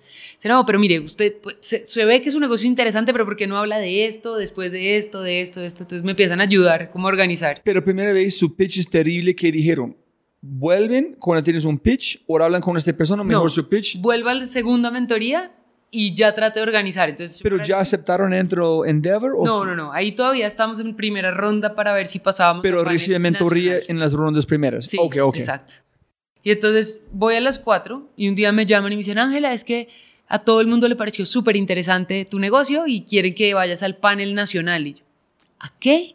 No, un panel nacional y entonces tienes que ir a presentarle tu negocio a unas personas. Bueno, y me fui y me presenté con Rappi y con Platzi. Ah, fuiste con Freddy y Sí, Simón. Ah. Sí, exactamente. Allá nos conocimos con Simón y con, y con Freddy y, y con Cristian. Y pues le tocaba a uno sentarse enfrente de dos personas y eran cuatro mesas y contarles la historia. ¿En- ¿Tú, tú escuchaste sus pitches también? No, no nos dejaban. Ok, entonces No. tú fuiste a presentar con una empresa que tiene un valoración de un billón de dólares, con Freddy que es conquistando, los dos con Y Combinator que es Airbnb y Out- Outbound Adventures. Y yo. sí. Divino. Y, y bueno, pues hicimos como, nos presentamos, salí de ahí y me llamaron, oye, mira, es que queremos que vayas a Dubai a panel internacional. ¿Qué? Sí, porque es que nos ha gustado mucho tu modelo y tú como emprendedora, pero te tienes que preparar un poco más. Entonces te vamos a poner a unos mentores que te van a ayudar a prepararte para el panel internacional. Y me pusieron a una mentora que es financiera y el, día, el primer día que llegué a mi mentoría me dice, bueno, Ángela, ¿y cuál es tu capital de trabajo? ¿Qué? Me dice, tú te vas para la Panamericana, compras finanzas para Dummies, te lo lees y después vuelves. Y me sacó de su oficina. Entonces yo digo que Endeavor fue mi mini MBA porque me tocó aprender mucho para poder presentarme en, en Dubái. Porque de, de, ese, de ese pedazo, como de ese lenguaje de emprendimiento, Que, Pues no. que es un lifetime value de un cliente de esta empresa. Nada. Es porque, y, sí, es- es- el niño va y sale, pero en su mente el lifetime value es, no, en cinco años, si este niño van dos veces, en ese niño va a ser cualquier posición de poder, van a mejorar la ciudad. En si tiene familia, van a educar a sus niños con este, pero este no es un KPI, ese es... Claro, y Endeavor me decía, no, no, pero el impacto social no es lo que acá nos importa, acá nos importa la, esca- el- la escala, ¿no? ¿Cómo vamos a, cómo va a escalar tu negocio? Y ahí, Entonces el lifetime value es cero, pero la escalabilidad es grande. entonces ahí empezamos a ver, claro, Estados Unidos, ¿cuál es el mercado? Gigante. Nuestra competencia en Estados Unidos es Fortune 500, que es IF. IF es un monstruo y hace ¿Y exactamente... es qué? ¿Hacen qué ustedes hacen? también hacen viajes educativos, viajan con niños por todo el mundo. Y también hacen eh, Language Immersion Programs y, y cursos de inglés, y, pero pues hoy en día son, ¿sabes cuál es? EF, Education First. No, yo pensé que su gran competencia sería como la iglesia de Mormons. no. Es que, que ellos envían como... En el- hay un hombre que se llama Kevin Kelly. No, ese es muy interesante. Hay un hombre que se llama Kevin Kelly. Solamente pensé en ese, pensé en ese momento. Hay un hombre que se llama Kevin Kelly, que es un guru de tecnología. Ok. Pero también es muy religioso. Pienso es cristiano o algo. Pero es como un guru en todo el mundo de Sil- Silicon Valley de futuro. Y es muy raro que es como tan conectado como a Dios en ese sentido. Pero dijo, la mejor cosa que los Estados Unidos podría ser sería enviar cualquier niño cuando después de graduar de como de colegio de 17, 18 a cualquier país que tiene menos en trabajar porque cualquier estudiante cristiano, mormon o cualquier, cualquier sea, cuando vuelven, son mejores esposos, mejores esposas, porque han visto que es no tener agua, no tener papel, no Tal tener... cual. Entonces, es imposible no ser mejor ciudadano si tú haces este. Tal cual. Pero viajar a Europa cuando es igual a los Estados no sirve para nada. Pero entender cómo viven el resto del mundo cambian un país.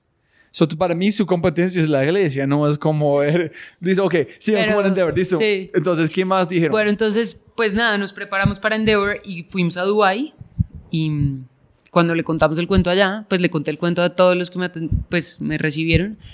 Les pareció espectacular y nos seleccionaron en Endeavor en el 2016, en enero o febrero del 2016. y a este punto, finalmente entendiste el valor de tener Endeavor como en su... Claro, espectacular. Espectacular porque uno siembra en esa semilla de expansión.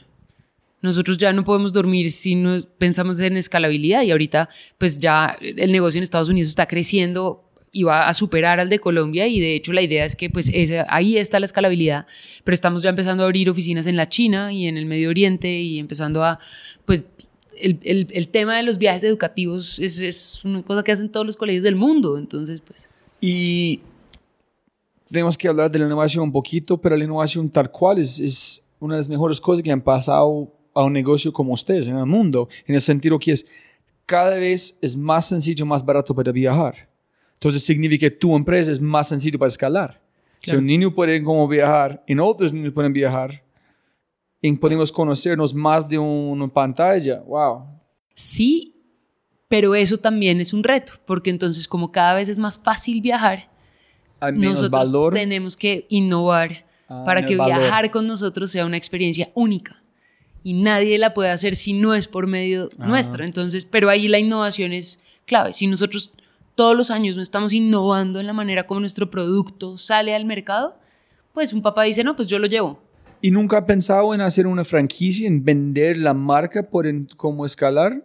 No, por ahora eh, nos gustaría crecerlo sin franquicias, nosotros operándolo. ¿Y ustedes han tenido la conversación sobre qué van a pasar cuando realidad virtual es yo estoy allá en la experiencia menos de, I mean, allá como, como tiene haptic feedback, estoy allá, en un sentido. Y no es al sentido que estoy allá, es que mi mente es tan débil que yo puedo convencerme que estoy allá con, con mucha realidad. Puede ser Claro, que- y ahí es donde empieza nuestro valor agregado. Las interacciones sociales, nuestros viajes no son de ir y conocer. Ah, sí, yo ya fui al Louvre y vi cada cuadro. Ok, pero cuando tú vas a Malawi y hablas con una madre cabeza de familia que tiene un programa de microcrédito y entiendes cómo el microcrédito, o te vas para Galápagos, ah, nuestro programa de Galápagos es sobre la negociación, sobre la teoría del modelo de negociación de Harvard. Y entonces los niños llegan a Galápagos y hay unos que representan, después de entender a los locales, los locales que quieren pues plata del turismo, ¿no? Hay otros que son las compañías de turismo, que tienen barcos, que no se bajan en las islas, sino que quieren que todo sea entre el barco para vender ellos todo. Y hay otros que son los de la conservación, los que no quieren turistas porque quieren que las tortugas y los... Y esos tres ecosistemas tienen que coexistir. Entonces nosotros después de que los niños conocen eso, los sentamos y les decimos, ustedes son los locales, ustedes son las compañías de turismo, ustedes son los eh, ecológicos, pues. Negocien. ¿Cómo van a hacer para...? Eso no lo puedes tener en realidad virtual. Es imposible. ¿Piensas? Sí. Porque ¿cómo vas a hacer para entrar a la casa de un local y sentarte con él y tomarte un café y hablar? Yo pienso que pueda. Yo, ¿Será? eh, pero mira, en la construcción, en un sentido muy cerca, sí, yo pienso que pueda. Pero también yo creo 100% en, es- en este momento que tomar un gelato, si es el mismo gelato aquí en la calle de Bogotá, en la noche, en una lluvia, en comer el mismo helado en Milán, al lado del agua, no, es, no puedes comparar. Es el mismo gelato, pero un 100% diferente. Sí, pero yo no sé cómo explicar este, yo no, yo no, no he visto la tecnología a este punto, entonces yo no sé qué van a pasar. Sí. Pienso, pero, pero yo entiendo que tú dijiste, físicamente puedes duplicarlo, pero algo enteramente que nuestro cerebro, yo no sé cómo funciona, pero no sé si, es, si somos capaces de duplicarlo. Es verdad. Es, es una buena pregunta, pero hoy en día sin necesidad de realidad virtual, tú ya puedes conocer muchos sitios con Google Street y con... Y, y por ahora, nada se iguala a coger un avión Ser y como sentir que estás en el agua, allá, nadar en el mar y ver la tortuga. Es que ver una tortuga entre el agua, eso... en ver las caras de su- sus amigos. Es como que pasó en Miami, es cuando estamos allá, es la primera vez que este equipo fue trabajando juntos. En ellos demoran mucho para cumplir un reto. En yo fue la primera vez que yo entendí que hay tanta comunicación que es invisible entre personas, que solamente trabajar con alguien una hora en trabajar en el futuro tiene mucho más nivel que la primera vez para cosas que no son tangibles, no puedes tocar, pero nosotros operamos como algoritmos y adaptamos en tiempo real. Claro. Sí, wow. Pero es un reto. ¿Y qué listo? ¿Qué has visto en los cambios de los niños? Porque estamos hablando como de verdad de negocio 2012. So ya han pasado seis años. Si usted niño que tiene 18, tiene 24. So ahorita tiene como sus prototipos de verdad navegando los negocios. ¿Qué han, han visto que han pasado con esos niños? En ahorita, adultos. Pues digamos que afortunadamente, eh, no, voy a ser muy sincera, el seguimiento que les hacemos es muy poco. Quisiéramos hacerles más seguimiento. Pero a los pocos que hemos podido seguir y los pocos que vuelven como que a contarnos sus historias, sí sabemos que son niños que tienen muchas más herramientas para navegar un mundo como el de hoy, que entienden mucho más las diferencias. Hoy, hoy una de las cosas que más nos falta es la empatía, ¿no? Podernos parar en los zapatos del otro y saber que al ser diferentes es- eso está bien y que no pasa nada con las diferencias. Y, y vemos que los niños que han pasado por nuestros viajes entienden esas diferencias y entienden que el mundo es distinto y entienden que hay que trabajar por temas diferentes. Hemos visto que hay varios que se están yendo hacia el lado como de la educación, que eso nos, nos encanta porque empiezan a apasionarse también por esto. Y lo más como enriquecedor es que vienen luego de haber pasado por los programas a ser instructores de nuestros programas, son counselors. Entonces, pues eso es un complemento perfecto porque ya después de haber pasado por eso, yo me vuelvo el que voy y llevo niños.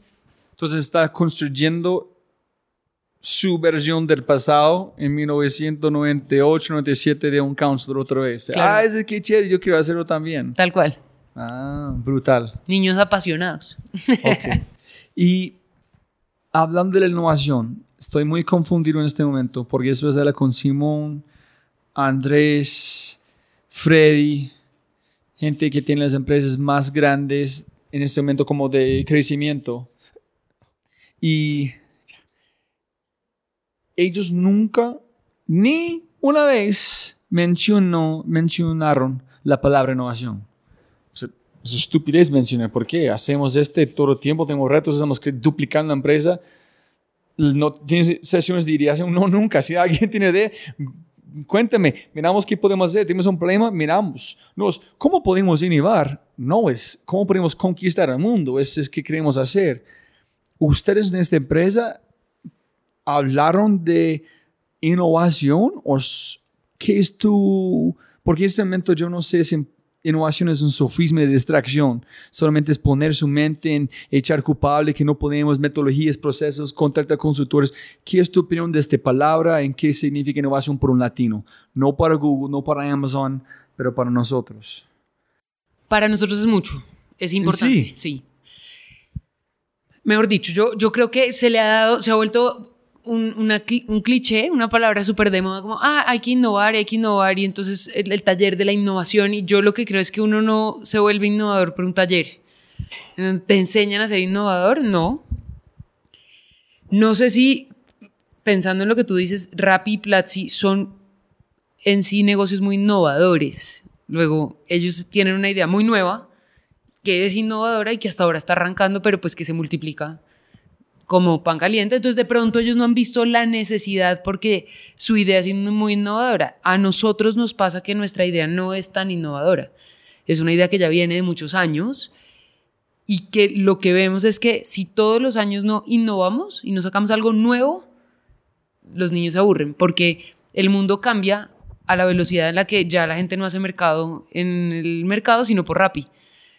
Rappi es lo innovador y lo nuevo, pero si nosotros no estamos adaptándonos a eso y viendo, al ser un negocio real, en contacto con personas, tenemos que estar adaptándonos a esos cambios todo el tiempo. Entonces, el uso de la tecnología en los programas. eh, sí, como el, contenido que le damos, de qué hablamos. Antes, ser guerrero y acampar y, caminar era de moda. Ahora está de moda ser fit y clean y green y bla, bla, bla. Y entonces comerse el vegetal que está sembrando. la- Entonces, a nosotros nos toca estar cambiando lo- nuestros programas e innovándolos. Si no lo hacemos, o nuestra, hoy en día tenemos competencia, mucha competencia. Si no innovamos, vamos a ser iguales a nuestra competencia porque nuestra competencia todo el día se está copiando.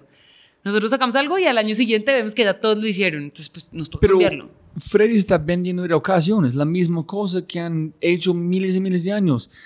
Rappi lo único que está haciendo es convertir algo que fue teléfono antes con una aplicación. Para mí es, es tan sencillo que están entregando a la gente que necesitan y que funciona. Es igual de usted, pero yo voy a los dos lados, pero yo no sé. Es, Les pero- va a tocar innovar. O sea, Sí, pero en Mauricio Toro de, dijo algo como sobre Fórmula 1, que un hombre que escribió un libro de Ferrari dijo, el carro que gana primero en la primera carrera, carrera de Fórmula 1 en el año, si no innova, es el último en la última carrera. Es un hábito que cada día mejorará algo. Pero si solamente veo que, ok, ¿qué podemos modificar, mejorar con lo de un el mercado? es la misma cosa, pero mente que tú pones innovación es como estás complicando cosas porque quieres poner una palabra, pero no es como no podemos morir en cambiar con la... Entonces es importante usar la palabra, ustedes usan para... claro. Es Nosotros la importante. usamos todo el día, todo el día. O sea, yo estoy convencida que si no usamos la, o sea, las y, y si Rappi no innova, pues se los van a comer. Pero ellos no hablan de innovación, pero Pues, tú dices pero sí. Simón lo está haciendo muy mal. Tiene que hablar de innovación. Pues mejor dicho, puede que es que en este momento le esté quedando grande que su negocio crece, se duplica cada mes. Y eso pues tiene que ser muy difícil. Nuestro negocio crece lentamente. Entonces pues nos queda más fácil tener tiempo para, para las cosas, pero yo creo que la innovación es de esas cosas que no son urgentes, pero son muy importantes. Innovar nunca va a ser urgente. Pero si tú no lo haces, llega un punto en donde perdiste el año. O sea, Pero, Ok, no, sí, yo entiendo que innovar, pero tú piensas es importante usar la palabra en hablar de innovación. sí. No de, porque yo sé que Simón es innovando todos los días constantemente, pero no hablan de innovación, solamente ellos innovan. Es parte de su ADN y su cultura. Es una empresa innovadora. Sí, y yo pensé que ustedes también, pero tú dices, no es importante para nosotros usar ese en nuestro vo- vocabulario, como es igual decir echar culpable, growth mindset, no fixed mindset. Hay unos... ¿Me entiendes dónde me voy? Sí, sí, es sí. que la gente, yo entiendo que, innovas, no, que tienes en, que en innovar. ese sentido, nosotros tampoco usamos tanto la palabra innovación. Ok. O sea, como tenemos que tener un momento de innovación, no. O sea, sabemos que, por ejemplo, ahorita diciembre y enero son el momento de creación de nuevos productos. Y lo llamamos así. Y sí tenemos un momento en el año que está diseñado para crear nuevos productos. Ok, allá sí, es que yo entiendo con mi, hablando con mi amigo hoy sobre este problema. Sí, pero la palabra innovación sí está Es- un poco... Innovación es más una consecuencia que solamente puedes hablar de algo en el pasado. No puedes hablar de algo en innovación, innovar para algo en el futuro. Creatividad es un proceso constante que regala las herramientas a gente para construir algo que en el futuro, en el espejo, puede llamar un proceso de innovación o innovar. Sí. Pero pensar en el futuro no puedes hablar, usar este palabra. Solamente hablando de algo que han hecho en el pasado. En cómo pensaste, modelos mentales que usaste para llegar a un punto final. Pero yo no sé. Más hacia allá. Oro una ADN que es un innovador como una persona, pero no un proyecto. No sé. Ese es donde estoy en el momento mentalmente, pero no, Claro. no tengo ninguna idea. Claro. No, tiene sentido. O sea, yo creo que lo que pasa con la palabra innovación es que le han dado. A la gente le encanta usar palabras sin necesidad de volverlas realmente procesos que funcionen. Entonces yo creo que ya la gente está hasta acá de oír innovación cuando le hacen a uno un taller que le dicen, y entonces tu equipo se va a volver más innovador. Nadie se vuelve más innovador porque sí, uno es o no una empresa innovadora y tiene un mindset de innovación constante o no. Ese me gusta. Y muy pronto su mundo van a ser saturar en un mundo de propósito en why. Ese es muy popular en ese momento. Gente tiene que tener un propósito, obvio. Y ahorita está el más cool. Viene ahorita para mí la cultura de propósito en why. Propósito y las compañías responsables con el planeta y con la sociedad. Eso también ojalá se vuelva más cool. Sí, y yo, pero después de hablar con gente, yo en el momento que yo he encontrado, hablando con un hombre llama David Escobar de Confama, que ellos asesinaron a su padre. Y yo pensando de un gringo de 41 años, yo no puedo desde tres amigos de personas de, de conexión, no seis, pero tres, ninguna persona conozco que han, tiene personas que han estado muertos de esta violencia, ninguna. Ni de pobreza, ni de un problema en una fábrica, pero en Colombia tengo que quitar mis zapatos para contar. Y para este man tomar decisión, tener este en servir su país, en su, en su ciudad, yo encontré que innovación es servir. Sí. Porque tú puedes servir, es imposible innovar para innovar, porque tú eres alguien haciendo algo por algo más importante de uno mismo. En allá es todo, en allá viene el propósito, viene todo, pero tiene que servir, el- es que hay más de propósito de servir humanidad, servir Colombia para mejor construir el futuro. Sin duda. Entonces yo no sé, es- es- entonces es donde me voy en este momento con este. ¿Y qué piensa que son las fortalezas o los poderes de, de Colombia en qué son nuestras debilidades?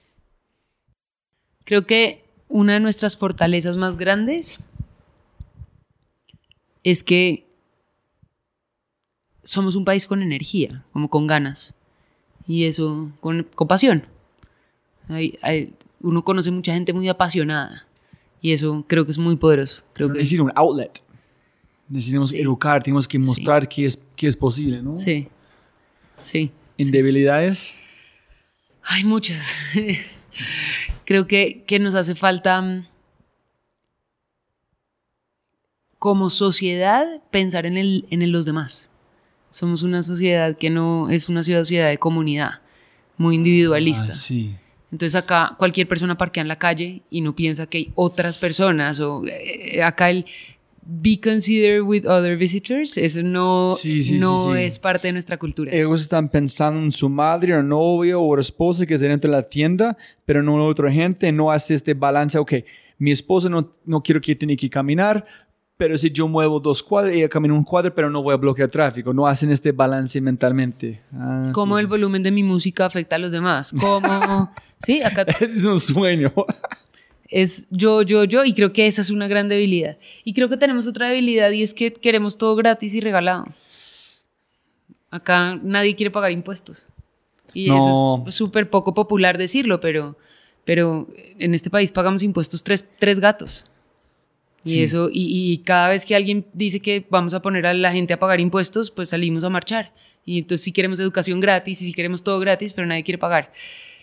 No, sí, sí, yo nunca he pensado en este, en este manera también. Pero eso, me imagino que después de tener negocios en esta cosa, entonces, no, eso es como funcionan las cosas. Sí, es un país que va en contra de la empresa privada y que somos los malos y todo para los empresarios y ellos sí sean los que pagan y, y pues uno paga impuestos y por eso es que exige que su país sea, pero parte de la razón por la que acá nadie exige por nada es porque nadie paga impuestos, entonces a nadie le duele.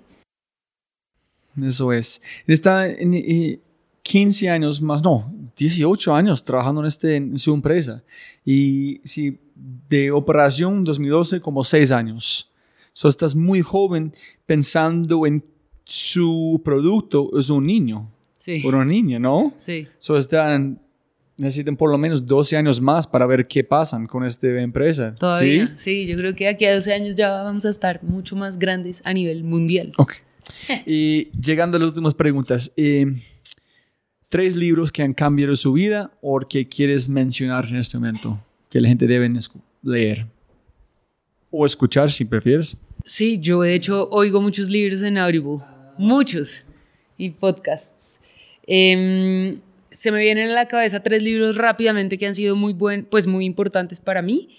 Uno se llama Switch, de Danny Eh. Egoman, no. Es como si tienen como, una, como un light switch y tienen un pegante Sí. así sobre behavioral economics o algo allá. No, ese es uno que se llama Made to Stick, que es de los mismos.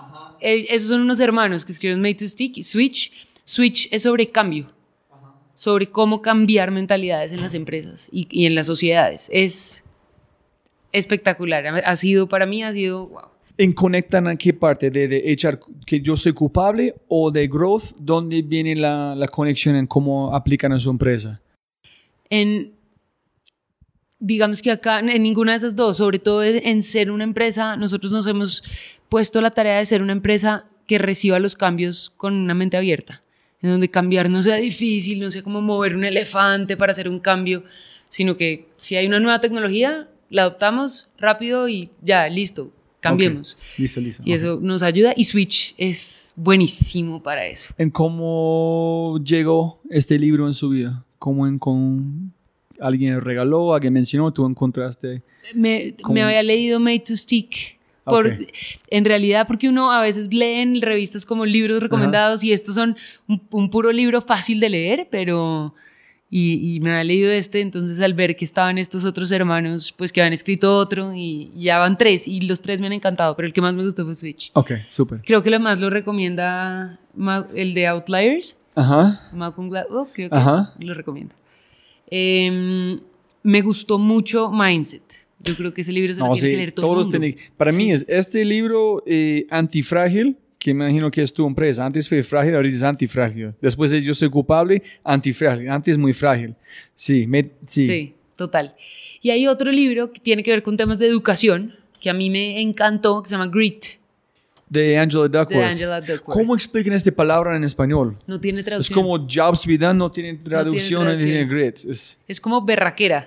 sí, eso Sí. es, pero este solamente es colombiano, Sí. no puedes aplicar a México. Sí, otros. no, Grit no tiene traducción al Cuéntale a la gente escuchando qué es. Grit es una es más habilidad de perseverancia, es más de... Sí, es como resiliencia, perseverancia, es la capacidad que tenemos los seres humanos de luchar por las cosas y, y- y levantarnos si tenemos fracasos hasta conseguirlas, como tenacidad, no sé, es...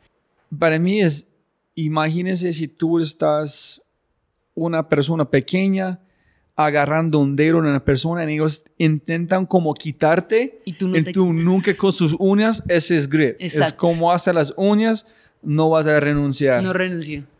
es Amo. con todo para subir a este, encima de esta persona que este. Y ella habla de cómo la gente con grit pues es más exitosa y, y mide la escala de grit y uno se puede medir en el libro qué tan grit, qué tanto Ah. grit tengo yo y cómo hago para... Este fue el- el- la mantra de mi jefe de Apple. ¿Sí? Desde un hombre de tal, ese grit. Onward with grit, onward with grit.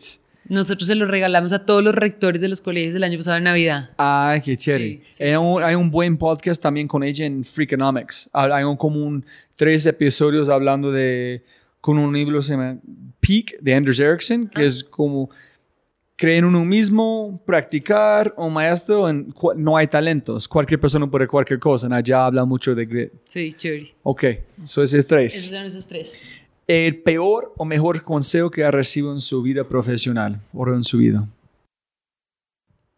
Yo creo que el, el mejor consejo que me han dado. Porque a veces el mejor puede ser el peor. Sí, no, pero, pero como el, sí, lo voy a repetir, pero fue el mejor momento, o sea, un momento en donde nos cambió, me cambió a mí la vida y es que yo es culpa tuya. Creo que sí, es que lo aplico de todos Luis los Enrique días. fue el mejor consejo. Sí, el mejor consejo que nos ha dado. No, es brutal este. Es, es, es- escuchar la misma cosa, pero una forma diferente cambia todo, ¿no? Es como mi percepción. No, yo soy culpable. Ok, listo, yo voy a tomar acción. Sí. Sí, cuando tú dijiste en Miami cambio, me dice, no, allá es, allá es un llave a la vida. A mí me cambió la vida, pues sí. Nunca tuviste gente diciendo, "Ay, como tú dices, esto es una, es una fantasía, ser como camp counselor. Renuncia, ¿por qué no haces una cosa con negocios? Ni siquiera. ¿Sabes qué me pasó? Que cuando, como yo era una camp counselor, cuando esto se empezó a volver un negocio, mucha gente me dijo, ¿cómo has cambiado? Tú eras mucho más alegre antes, ahora te volviste una persona seria de negocios. Y bla, bla, bla. Yo creo que se llama envidia. Ay, ya empiezas si no tienes fuerza, como empezar a juzgar a uno mismo. Claro. ¿En serio? ¿Tengo que ver? ¿Están perdidos? Sí, ¿por qué te pones tacones si tú antes no te maquillabas? Y, pues, Ok, listo, listo. Y a, a las... um, siempre van a ser muchos haters. Yo, como yo vi algo, pienso que fue un hombre que está en una charla de Endeavor, se llama Federico, de Cargo X, de Brasil, con, con Simón, dijo, cuando, o no fue Luis House, alguien dijo recientemente, cuando tú arrancas, nadie se importa. Cuando tú estás la mitad de la gente ignoran. En cuando tienes éxito, todos juzgan. Entonces nunca puedes ganar. Tiene que ser como este servir a propósito porque nunca na- nadie van a disfrutar que haces como tú quieras o en su mente es. Pero cuando eres chiquito yo siento que te quieren más. Nosotros ¿Sí? cuando éramos una compañía pequeña tratando de seguir adelante, todo el mundo era, ay, sí, y ya una vez nos volvimos grandes, fue como, ah, ustedes, los malos. sí. Fíjate que a Apple, el- a Apple le pasó lo mismo. Ajá. Hoy en día que se volvieron el monstruo ya tiene un resto de haters, cuando antes era, ser Apple es muy cool comparado con Microsoft. Sí. Cuando las empresas son chiquitas, todo el mundo es como, ah, En, cuando tienes plata de ellos, no. ya no. Qué rabia. si puedes dejar una mensaje, un mensaje, un- un- una cartelera enorme, si pudiera ya, ¿qué mensaje vas a dejar? O la- m- el mismo mensaje en WhatsApp en toda América Latina van a re- recibir el mismo momento. Me, me. En allí. Siempre se puede mejorar. Siempre. Eso es mi mensaje. Siempre, pu- sí, Siempre se puede mejorar. Siempre. eso es. Y eh, mejor fracaso. Eh, No un fracaso, pero... el- O, ¿sabes cuál mejor? Es que hay una frase que es Ajá. mejor que siempre se puede mejorar, pero es en inglés. Que es Becoming is better than being. Wow. ¿No puedes traducirlo? Es que no suena Cien- tan bien. sí. Como ser, volverse es mejor que ser, pero es muy... no puedes traducir como 100% como siendo, ser y siendo, es mejor de ser. Sí. No, pero no suena así. No, no tiene una buena traducción, pero en inglés sería... Aston Cleon dijo, toda la gente quiere ser el sustantivo sin ser el verbo primero. Sí.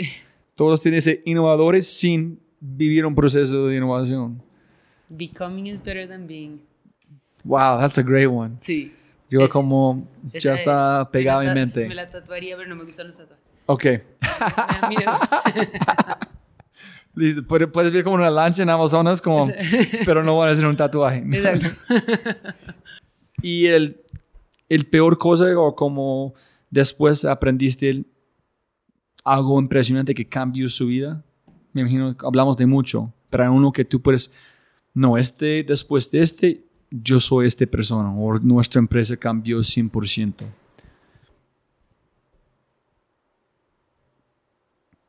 Pues cambiamos desde que nos volvimos una empresa de mentalidades, pero mm, Acá, no, me gusta. Voy a dejarlo allá. Cambiamos cuando cambias una empresa de mentalidades. sí. We are a mindset company, es como uno de nuestros grandes mantras. Eso es brutal. Sí. Ok. Y olvidamos de mencionar, hablar de algo que tú quieres decir a la gente o dejar a la gente con un, una cosa de pensar o masticar para terminar. A los papás, Ajá. a los que nos oyen que son papás. Estoy escuchando. Muy bien.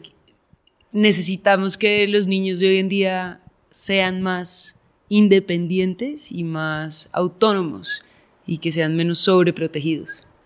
Estamos muy preocupados con la Esposa, sobreprotección. escuchando. Mi esposa, María Camila Astorio, estás escuchando. Sí, es la sobreprotección. Es, nos tiene... Pero ese es un, es un ask gigante porque está diciendo cortar su. 300 mil años de, o más de ADN para hacer- No, porque nosotros no fuimos tan sobreprotegidos. No. Tú podías montar en bicicleta solo por el parque y te podías ir a comprar el pan y la leche caminando y te ibas al colegio a pie y jugabas solo y te aburrías y ibas al parque y tenías amigos en el barrio. Hoy en día no. Sí, es muy raro como de yo ser gringo y mi esposa colombiana en la pocket donde ella creció como porque yo, yo estaba fuera de mi casa horas y horas con mi perro sin teléfono para decir no estoy muerto. Yo soy colombiana y yo también. Cuando yo era chiquita no era tan peligroso, entonces pues sí, yo crecí afuera, en Bogotá, y caminaba, iba al parque y montaba en bicicleta. No puedes llamar a sus padres Nunca tuve celular y, y sí, exacto, pero hoy en día, porque Ok. la ciudad es muy, muy insegura, eh, nos hemos vuelto unos papás muy sobreprotectores, pero tenemos que buscar espacios y entonces no los llevamos nosotros, que los tenemos súper cuidados, pero igual los papás están pegados del techo porque, Ok. uy, por favor. Listo, Ángela, siempre pegan más plata, no más tiempo. Muchísimas gracias por la conversación. Gracias a ti. Como siempre, siempre, siempre puedes ganar más plata, pero no más tiempo. Muchas gracias por escuchar. Espero que hayas aprendido algo, te hayas inspirado y te sientas con ganas de hacer algo imposible. No olvides, si este podcast te parece increíble, hay otras cosas maravillosos o maravillosas que puedes encontrar en thefryshow.com, el newsletter, convertirse en member o miembro de Fry y obviamente si quieres acceder a libros, podcasts, personas y lo demás que mencionamos en los episodios, puedes encontrar todo en thefryshow.com. Y con ese dicho, hasta el próximo episodio. Chao, chao, chao. Chao.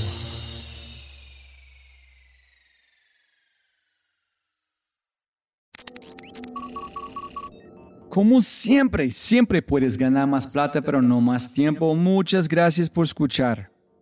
Antes de terminar, unas cosas importantes para preguntar y mencionar. Número uno, deja una calificación en Spotify. Ya, ya, déjala. Literalmente toma segundos y como yo mencioné, el impacto es enorme. Además, estarás garantizado de sentirte increíble el resto del día. También estamos produciendo todo el contenido en YouTube. El canal es espectacular. Tengo mi newsletter Conejo Blanco, las notas del podcast y los enlaces, las transcripciones. Nuestro otro podcast, Matamos Preguntas, escúchalo. Y más se puede encontrar en thefryshow.com. Y si quieres enviarme un mensaje o patrocinar el podcast, puedes enviarme un mensaje usando cualquiera de mis redes sociales con mi nombre a Robbie J. Fry. Gracias, abrazo grande y sigue escuchando.